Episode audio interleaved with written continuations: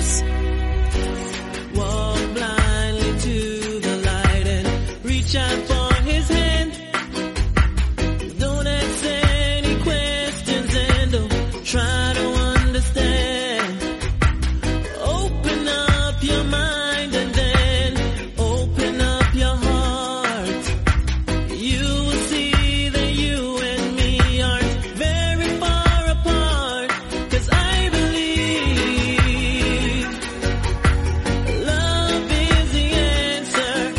Muy buenas, bienvenidos a una nueva edición de MM Adictos. Soy Nathan, hoy es 14 de octubre y vamos a tratar en este programa de hoy diversos temas. Hoy no va a ser un programa, creo, me parece, eh, eh, tal cual dividido en, en noticias, sino que vamos a ir mezclando un poquito algunos temas, pero sí con algunas ideas claras una noticia que afecta a UFC 256. Vamos a intentar hablar también un poquito así de forma breve de lo que es la división Bantamweight, de cómo está, sobre todo después de ese combate de Cory Sanhagen contra Marlon Moraes y especialmente esa noticia de UFC 256.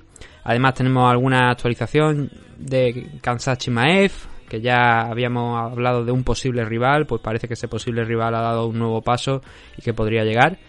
Y además algunas otras cosas que van surgiendo de última hora, algunos comentarios de Javif, eh, de algunos de sus rivales y gente que no ha sido rival. Y también tenemos ahora mismo en, en Liza, se está celebrando en Serbia un evento donde pelea Daniel Toledo. Probablemente conforme estemos haciendo este programa no va a acabar ese combate, con lo cual no vamos a saber el ganador, pero su rival es un chico de en la división heavyweight, es una pelea por un cinturón, en Megdan Fight se llama el evento. Y Dani Yacaré ha aceptado la pelea con poquito tiempo de antelación, en una categoría de peso que no es la suya, porque se van a disputar un cinturón heavyweight, muy pesado el luchador contra el que se enfrenta, muy poderoso, muy fuerte, pero le deseamos lo mejor a, a Dani. De momento no tenemos una retransmisión. A esta hora no tenemos una retransmisión.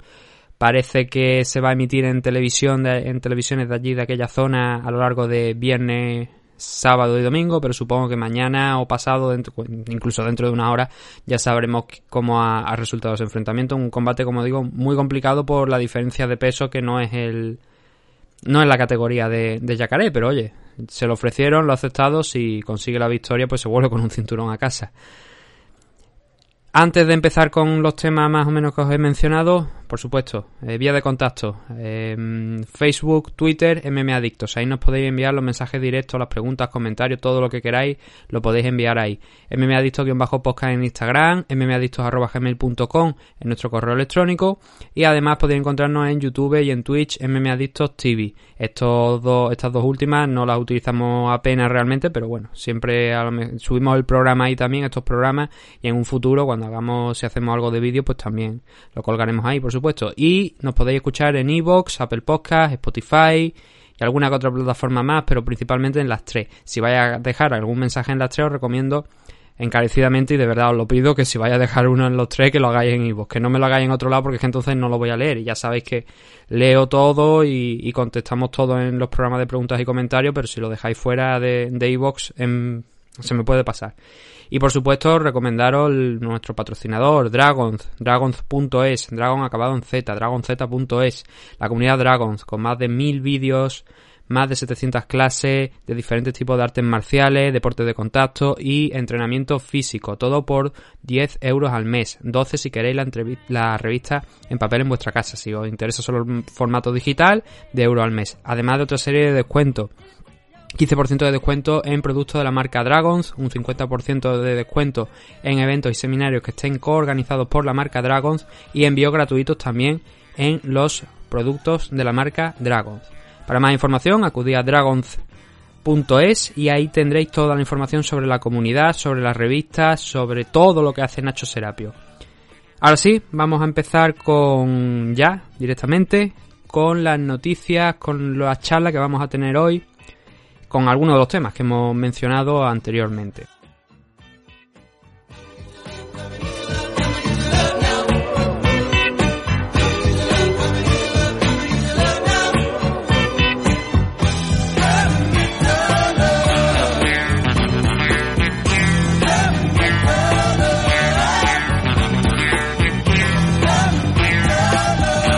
Lo primero que vamos a es una cosa que primordial. Yo creo que es la noticia más importante del día. Venimos de un fin de semana donde Marlon Moraes se ha visto las caras con Cory Sanhagen en el último evento de UFC y donde el ganador fue Cory. A partir de ahí, el molinillo echa a andar otra vez para ver quién puede ser el próximo retador del cinturón de Peter Young. Todo el mundo tenía una idea y obviamente era el man Sterling.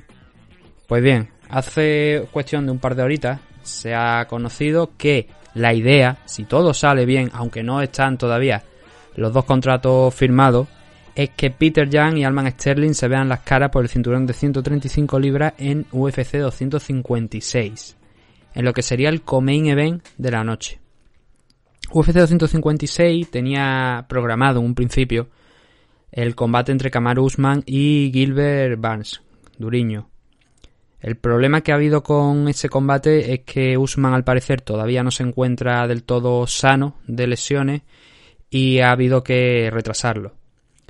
Donde ya no se garantiza realmente que Duriño vaya a tener esa oportunidad por el título, porque es bastante más tiempo de baja. Duriño no ha peleado en la última parte del año desde que ganó a, a, Tyron Woodley. Se ganó aquella oportunidad, pero como bien sabéis, Kamaru Usman se vio las caras con Jorge Masvidal antes que con Duriño.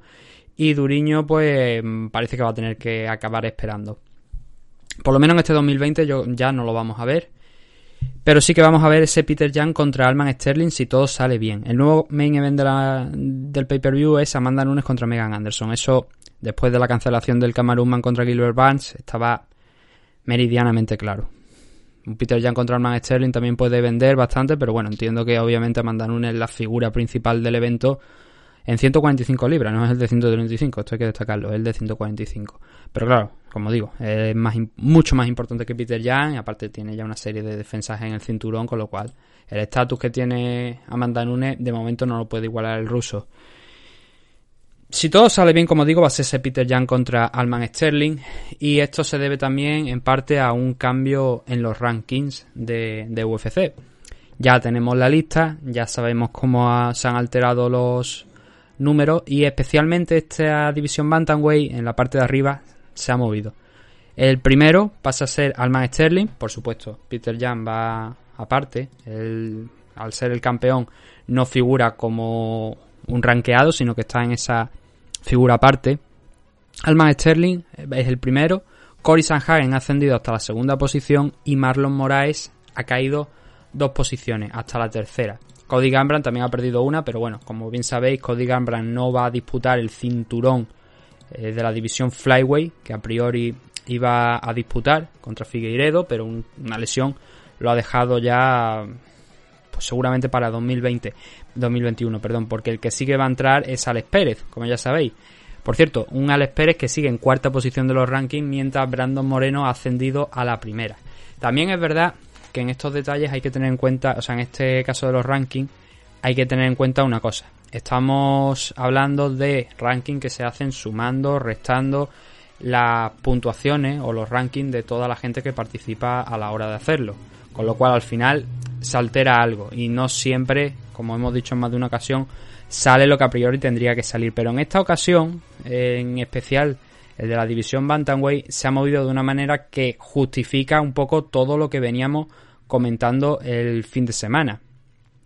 ¿Qué es lo que pasa? Pues que con ese combate ahí, Alman Sterling va a tener esa oportunidad de, después de cinco victorias consecutivas, la última precisamente contra Cory Sanhagen, de enfrentarse a Peter Young.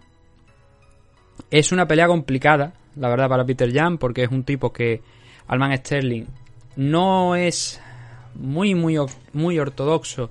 Es un luchador complicado por ese motivo, porque no sabes qué te puedes esperar de él. Es bastante completo, pero también tiene una parte de no ser demasiado ortodoxo y eso complica la situación de cualquiera de los luchadores que se enfrente a él. Aparte es un tipo explosivo también. Peter Young mm, lo vimos sufrir algo contra José Aldo, que ya tenía una edad y que no está desde luego, bueno, es joven todavía, pero ya muchísimos años peleando y, Aldo no está desde luego en el punto de forma con el que entró en, en UFC. Ni siquiera creo yo, aunque le vimos, le vimos gestos buenos y del Aldo tradicional, pero luego poco a poco se fue desmontando como, como bien conocéis.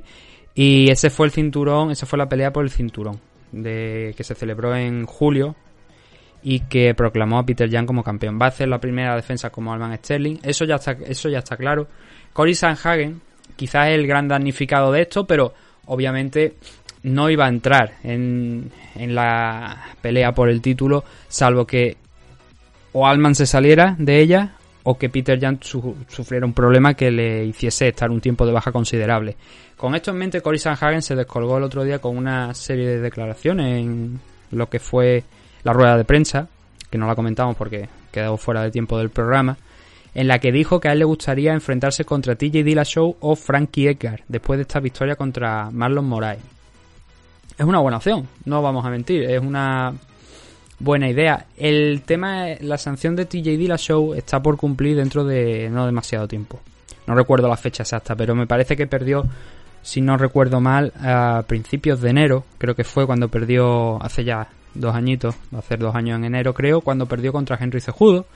Y ahí fue donde dio positivo, con lo cual con el tema de ser retroactiva la sanción y tal, creo que cumple en enero. No lo puedo, no puedo poner mano en fuego, no lo he buscado en el momento de, hacerlo porque es una idea que me ha venido ahora con lo del tema de, de Show, pero creo que la sanción acaba cumpliendo en aproximadamente eso, enero, febrero, creo que ya estará listo para pelear TJ Dillashaw. Y no es el único que realmente se ha subido al carro. Hay alguno también por ahí. Me parece que el propio... ¿Cómo se llama este chico? Creo que Son O'Malley ha dicho también de, pelear contra TJ Dillashaw. Obviamente es un valor en alza. Obviamente también al llegar después de esa sanción de la usada vamos a ver el rendimiento porque tampoco sabemos en cuánto en cuántas de esas últimas peleas de TJ Dillashaw iba hasta arriba y por lo tanto no sabemos el rendimiento que puede llegar a dar una vez esté mucho más controlado por la usada y venga de esa sanción. Pero Cory Sanhagen es un tipo inteligente. Ahora mismo ya, habiendo derrotado a Marlon Moraes, sabe que Cody Gambran va a estar un tiempo de baja y lo inmediato ahora mismo, Frankie Edgar y por supuesto TJ Dillashaw. Son los dos grandes nombres. Y en esas, en un principio, lo que parecía que era un mal movimiento, con el paso de las horas se ha demostrado de que era un buen movimiento el retar a TJ Dillashaw y Frankie Edgar. Esos son los, esos son los cambios que ha habido dentro de la, de la división. No ha habido más ahora mismo en esta semana, pero son cambios importantes por lo que estamos diciendo. Ya se reflejan bien las posiciones. Ya vemos a un Marlon Moraes que hasta ahora estaba en primera posición, habiendo perdido contra Aldo, caer. a- no, perdón, habiendo ganado contra Aldo, pero sin haber tenido una buena actuación, viendo que era difícil quizás a lo mejor el que volviera a retar el cinturón, lo sacaron de ahí y lo han puesto en tercera posición, Alman Sterling primero, Cory Sanhagen segundo. Hay más notas del UFC 256 que ha ido dando Dana White con el paso de, las horas. No, no tanto del, UFC 256, no, no del UFC 256, pero de alguna manera también se puede decir que implica a este evento porque, como hablamos la semana pasada, Conor McGregor tenía en mente pelear contra Dustin Poirier a finales de, de año, es decir, en diciembre. Y en diciembre teníamos dos eventos, este UFC 256 y luego el del 19 de diciembre. Y Dana White, a pesar de Dustin Poirier haber dado el ok a pelear contra Conor McGregor, que por cierto Conor admitió que esta pelea contra Dustin Poirier era un modo de eh, preparar ese futuro enfrentamiento que va a tener contra Manny Pacquiao. Un Manny Pacquiao que, por cierto, esta, esta situación es extraña porque Manny Pacquiao esta semana, el, el lunes, sacó un contrato con Paradigm, que es la empresa que representa, la compañía que representa a Conor McGregor. El problema con esto es que fue el lunes cuando anunció que él había firmado, cuando se teníamos em, noticias, reportes de febrero, donde decían que ya había firmado. Entonces no sabemos cuál es la verdad. No sabemos si había firmado en febrero, que creo que en febrero ya hasta el mismo había reconocido que sí, que formaba parte, o ahora. Pero lo importante es que eso es un paso adelante, es un paso más a ese posible combate entre Conor McGregor y, y Manny Pacquiao. Pero dentro de, ese, de esa conversación dijimos eso, las fechas principales ¿no? que, que Conor había barajado en un tweet. Y según Dana White, ha habido un cambio de, de estrategia. Él, Dana, ha ofrecido a, a Conor el 23 de, de enero como fecha muy temprana para disputar esa pelea contra Dustin. Y ha dicho o lo coge o lo deja. Eso es lo que tenemos. Si recordáis también, leímos los mensajes en la que la estrategia de Dana White ya es de sobra conocida por la mayoría de la gente. esto es lo que hay, lo coges, lo dejas, pero ya vimos aquello cuando estuvo, cuando Conor quería pelear antes de julio y le dijeron que no, que tenía que ser como muy pronto julio, estamos hablando de este año, después de derrotar a, a Donald Cerrone, y eso alteró los planes de, de Conor y se sentó a esperar. Parece que esa va a ser priori la fecha porque Dana White no está por la labor de moverlo. También con el pay-per-view fuera y con esa última pelea que estábamos mencionando ahora, que ha entrado de mm, Peter Young contra Alman Sterling, es muy difícil que Conor McGregor entre en ese evento. ¿Por qué? Porque ya sabéis, lo explicamos, Conor McGregor necesita un, un main event. Y un Fight Night, obviamente, no es lo mejor. No es lo mejor porque no vendes pay-per-view. Con lo cual, lo que intentan es eso, mover una pelea donde Conor McGregor pueda ser pay-per-view donde todos acaben ganando. Pero siempre, con, como digo, Conor con la pelea de, de Pacquiao en mente y ese es el gran objetivo de Conor de cara 2021. Entendemos que también eso de que se había dicho no a finales de año y que alguna, algunos medios de aquí españoles habían dicho también que no, en invierno del 2020, pues me da la sensación de que no, porque si tiene ese plan, obviamente, si la pelea para empezar con, con Poirier es la quería en diciembre, obviamente ya descartamos una pelea de, de Manny Pacquiao en este 2020 contra Conor McGregor. Eso ya sería retrasarlo a, a 2021. Hablamos de Conor y obviamente muchas veces tenemos que hablar de Javi porque va ligado. Parece que Javi definitivamente ha cerrado ya la puerta contra eh, la puerta de Conor McGregor. Le han comentado en una entrevista la posibilidad de cómo vería él un Ultimate Fighter con Conor McGregor. Se llegó a hablar de esto en algún momento y no sé si esa era la gran sorpresa que decía Javi que le tenía preparada Dana White de cara a su... Bueno, dependiendo de lo que pase la semana que viene con el UFC 254, cuando se enfrente contra Justin Gage. Pero sí que eh, hablamos de Joe. Pierre y es probable que también a lo mejor por la mente de Dana White pasara ese Ultimate Fighter, pero ya ha dicho Javi Nurmagomedov que ni aunque le suelten 5.000 dólares, o sea, 5.000 dólares, por 5.000 dólares, así que es que ni se mueve de su casa, por 5.000 millones de dólares, se, ni, ni, por esa cifra firmaría un Ultimate Fighter con, con Conor McGregor. Ha habido también otras noticias con respecto al equipo de, de Dagestán, con gente como Islam Mahachev, Alias de la CIL implicados también. Decía Alias de la CIL porque Islam Mahachev no tiene pelea. Iba a tener una pelea, pero se ha caído su rival por cierto, también se ha caído ante Delilla de la pelea de, del sábado contra Cyril Gané por problemas contractuales con, con PFL. UFC no ha nombrado a PFL, pero en el Instagram de Ante Delilla sí que hay un mensaje de, de Ante diciendo que por temas de PFL, que era con la, con la compañía con la que estaba anteriormente, aunque su último combate fue en KSW el año pasado, no iba a poder estar en, en este UFC Fire Island 6, a pesar de tenerlo todo firmado incluso subir el, una imagen donde se le, se le veía ya firmando postes. Por cierto, un antes de Lilla, también tenemos que decir que no va a pelear, pero que sí que se ha echado un partido de baloncesto con Cyril Gané y con el equipo de Cyril Gané, así que todo ha resultado bien como hermanos y aunque no peleen, pues bueno, al menos lo han decidido echando unas canastas. Estaba hablando del tema de Islam Mahachev y Alias de la CID.